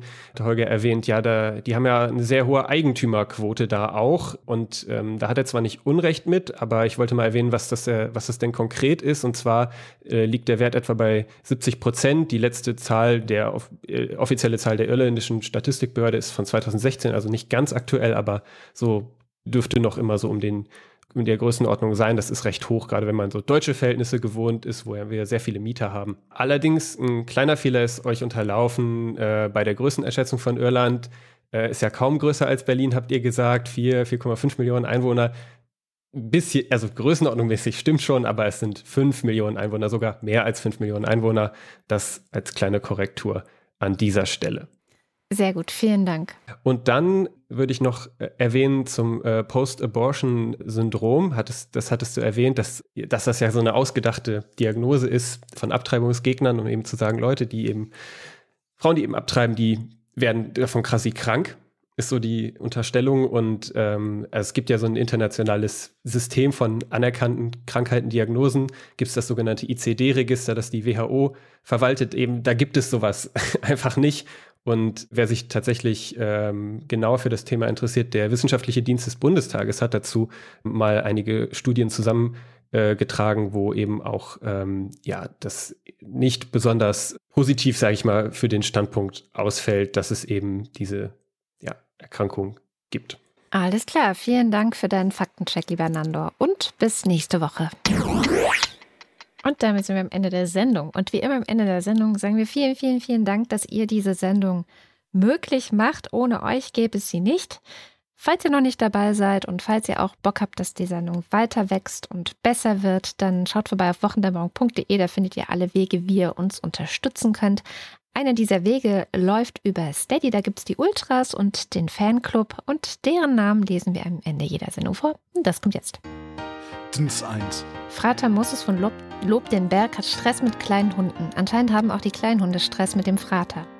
Guido Baulich. Alexander Bonsack sitzt auf Usedom in Heringsdorf am Strand und schaut auf die Ostsee. Langsam setzt sich so etwas wie Erholung ein.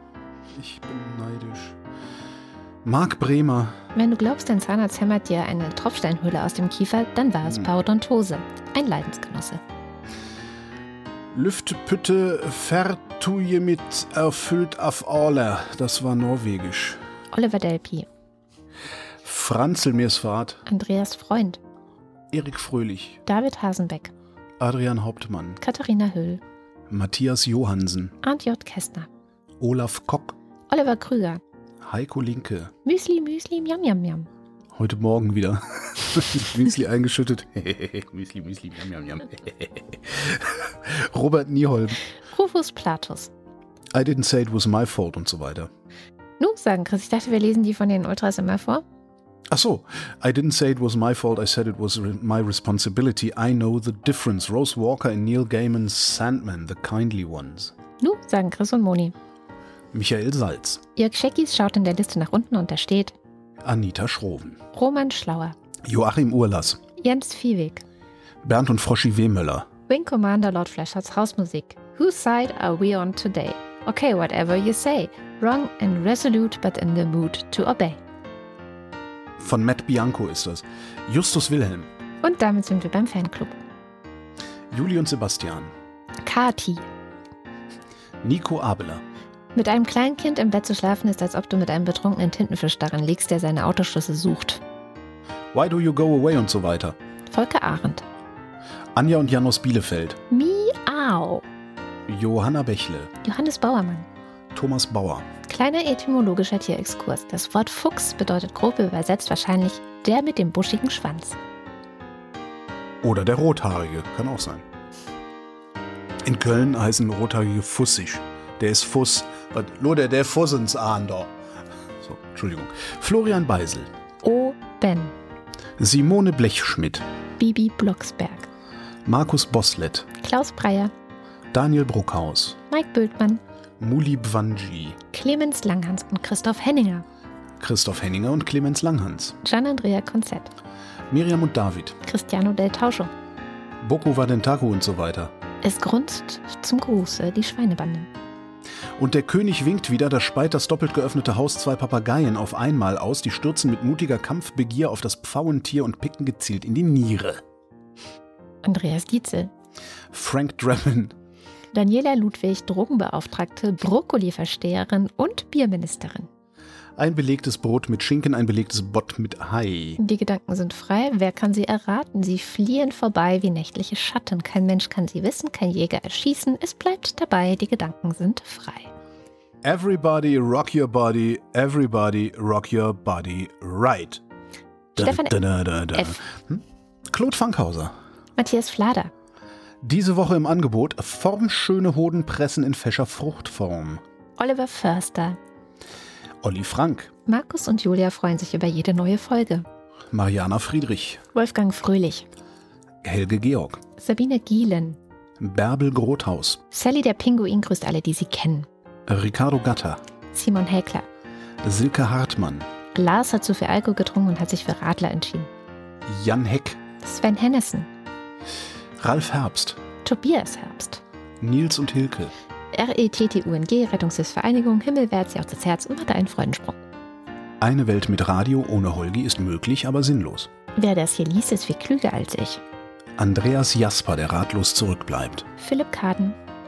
Captain Käffchen, Fußballspieler altern in der Halbzeitpause ganz normal weiter. Arne Kamola.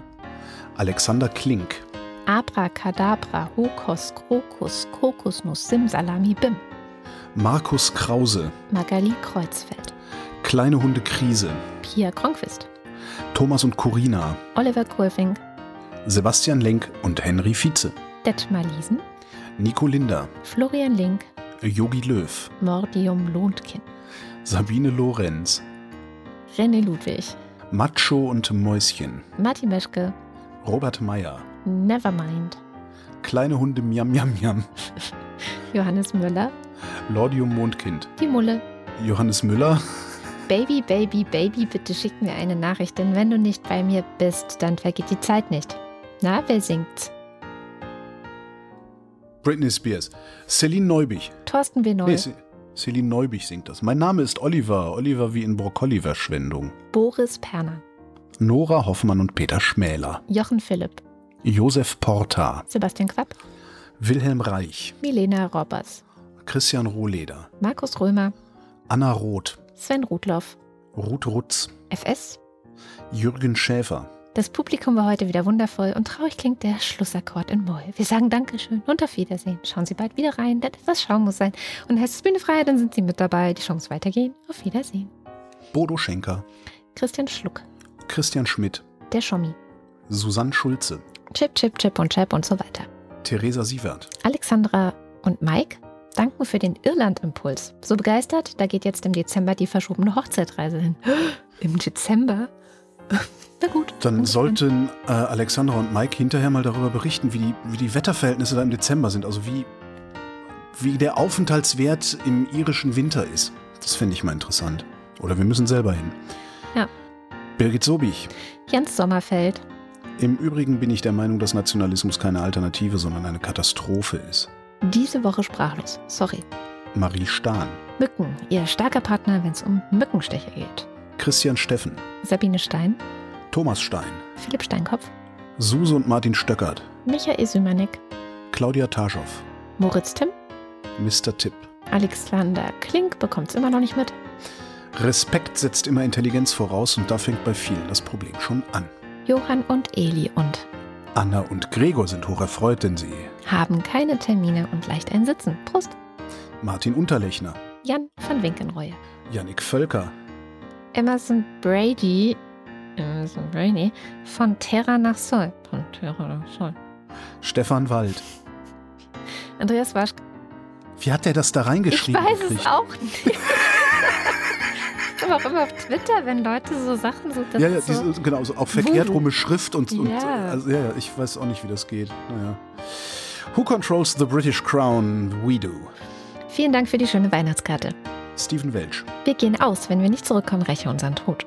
Jenny Wiegand. Mein Name ist Katrin, wie in Wodka-Trinken.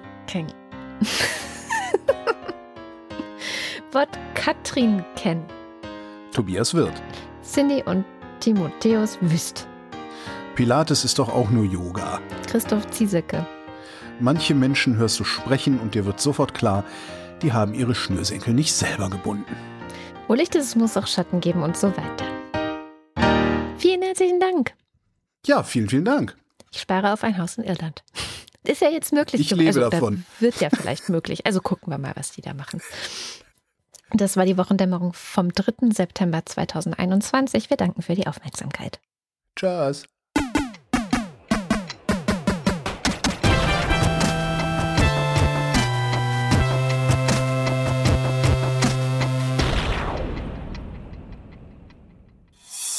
Eine Produktion von Haus 1.